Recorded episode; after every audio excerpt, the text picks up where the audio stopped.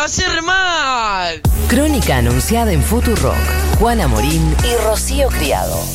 El cumpleañito eterno de tus mañanas.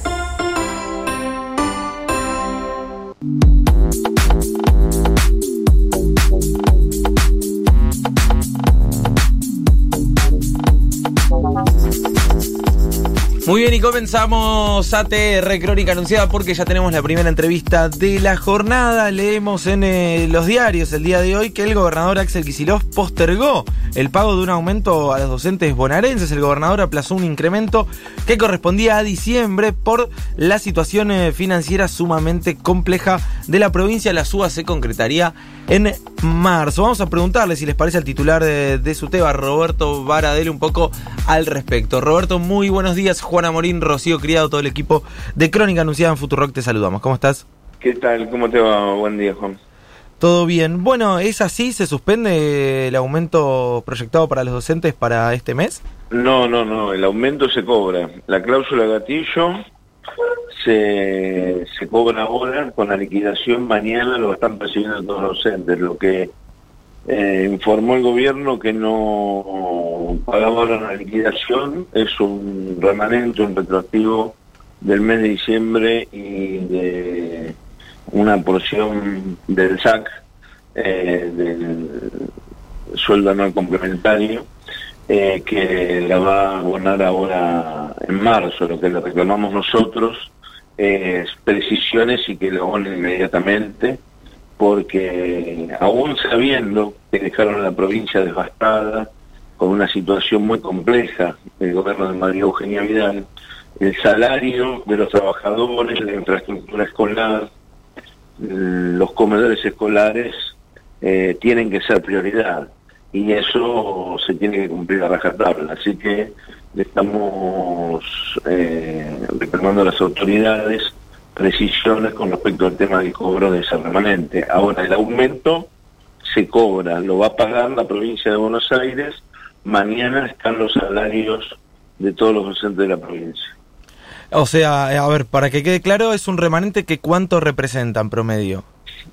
Eh, cuando eh, del mes, el aumento del mes de, de diciembre, porque se tendría que haber cobrado con retroactivo, porque se cobra un mes atrasado, porque las cifras del INDEC como es cláusula de actualización automática, será en mitad de mes. Entonces, se cobra atrasado. Sería lo, el cobro de diciembre y con una pequeña porción del, del aguinaldo. Claro, o sea, ustedes lo que dicen es, eh, le pedimos precisiones respecto al cobro o... El... No, al cobro, a la fecha de cobro, que de cobrar ese retroactivo. Claro, o sea, pero puede ser en marzo eh, y ustedes, digamos, en ese sentido no tendrían... No, no, lo tiene, o sea, tienen que, cuanto antes lo tienen que hacer, así que veremos la semana que viene, bueno, o estos días, hoy y mañana, a ver qué respuesta tenemos por parte del gobierno. Claro.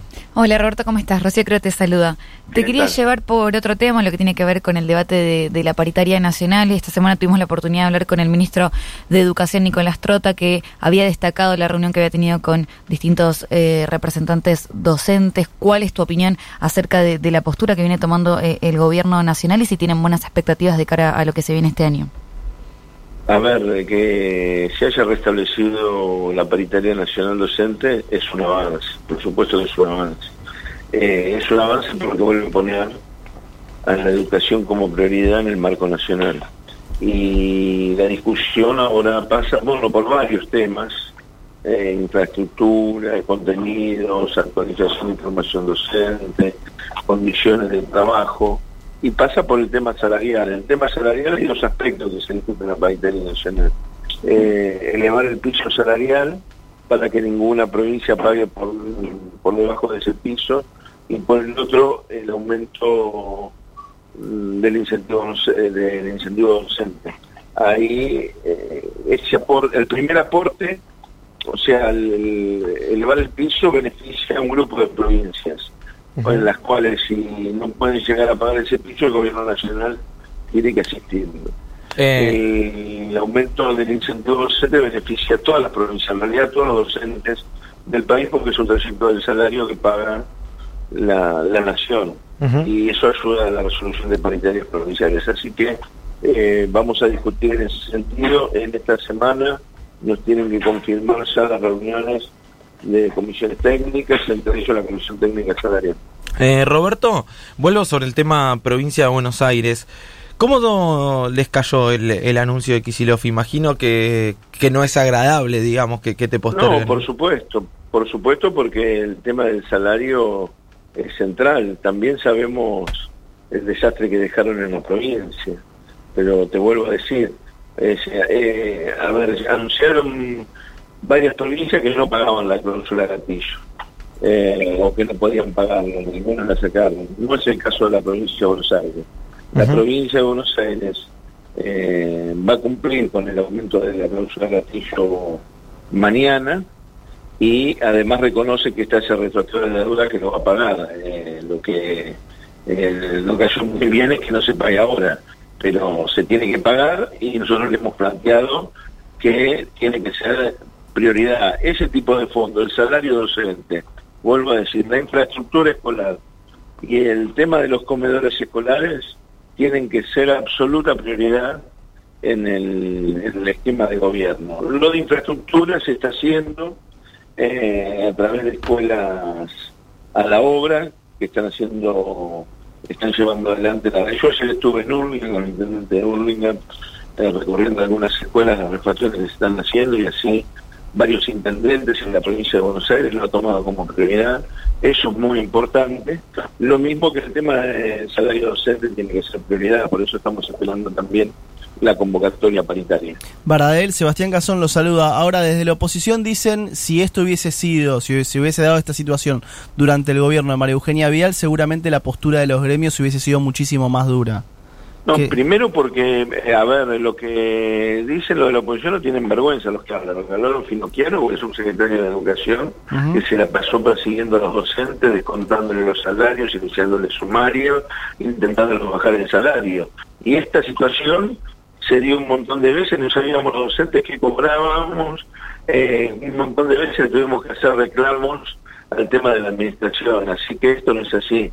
Eh, y nosotros somos muy firmes, por eso te digo, la prioridad tiene que ser el salario. Ahora, seríamos necios si no hubiéramos con la situación que dejaron la provincia de Buenos Aires, precisamente los que hoy critican. Claro. Como Firo Chiaro, que arrumbaba libros y no los entregaba, eh, las NET, bueno, ¿qué, ¿qué, más decir de lo que ha hecho el gobierno anterior en la educación? Roberto, eh, ¿Tiene el tupete todavía de decir algo con respecto? Tenemos nosotros, tenemos la misma postura ayer, eh, hoy y mañana, defendiendo el tema del salario de los trabajadores, defendiendo la inversión educativa. Eso, en la misma postura, la vamos a tener. Eh, está en el gobierno una fuerza política u otra fuerza política. Así que en eso no tenemos ninguna duda. Ahora, vuelvo a decir, seríamos necios si no viéramos cómo han dejado la provincia de, devastada, ¿no? En, bueno, en educación nosotros lo venimos denunciando, eh, lo que han dejado, las deudas y toda una serie de cuestiones. Aún así, eh, vuelvo a decir, el salario, la inversión en infraestructura, y los comedores escolares deben ser prioridad y no pueden ser afectados. Ajá. Eh, Roberto, las últimas y te agradecemos por el tiempo. Eh, ustedes, a, ver si entendí bien, le piden a Kisilov que eh, este remanente que resta abonar se pague antes de marzo o que simplemente fije una fecha de pago que se ponga fecha cierta de pago y, que se pague cuanto antes. Cuanto antes. Tenemos que hablar con las autoridades. ¿Y se les consultó? Digo, desde la provincia de Buenos Aires, ¿se hablaron con los gremios antes de tomar la decisión?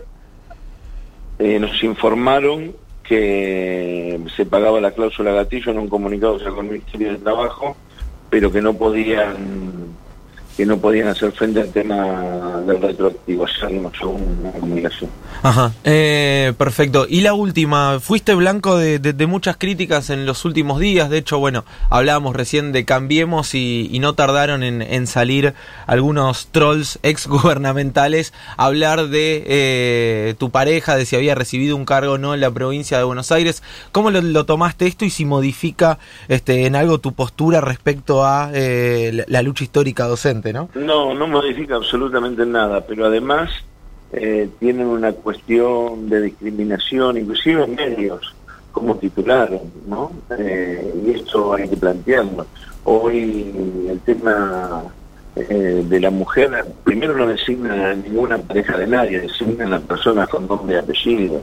Eh, en este caso, con una trayectoria profesora de letras, con una trayectoria, sería directora de derechos humanos en el gobierno de Felipe Solá, 12 años concejal, precandidata a intendente, candidata a senadora, con una trayectoria propia en lo profesional, en lo militante y en lo de la gestión. Se llama Lorena Riesgo, no es eh, no designar una pareja de Renato Baladel y además de todo eso eh, no militamos en espacios eh, comunes, absolutamente diferenciados. Entonces, la verdad que la discriminación, el machismo, tratar de, de, esconder la trayectoria de una persona para intentar bueno son gente que no tiene ningún tipo de escrúpulos yo yo siempre digo una frase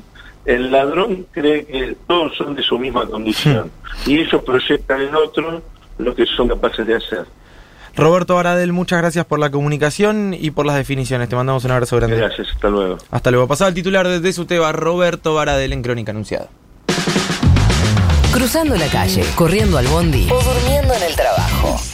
Crónica Anunciada, una banda hermosa que te acompaña a todos lados. Hasta las 12 por Fu Rock.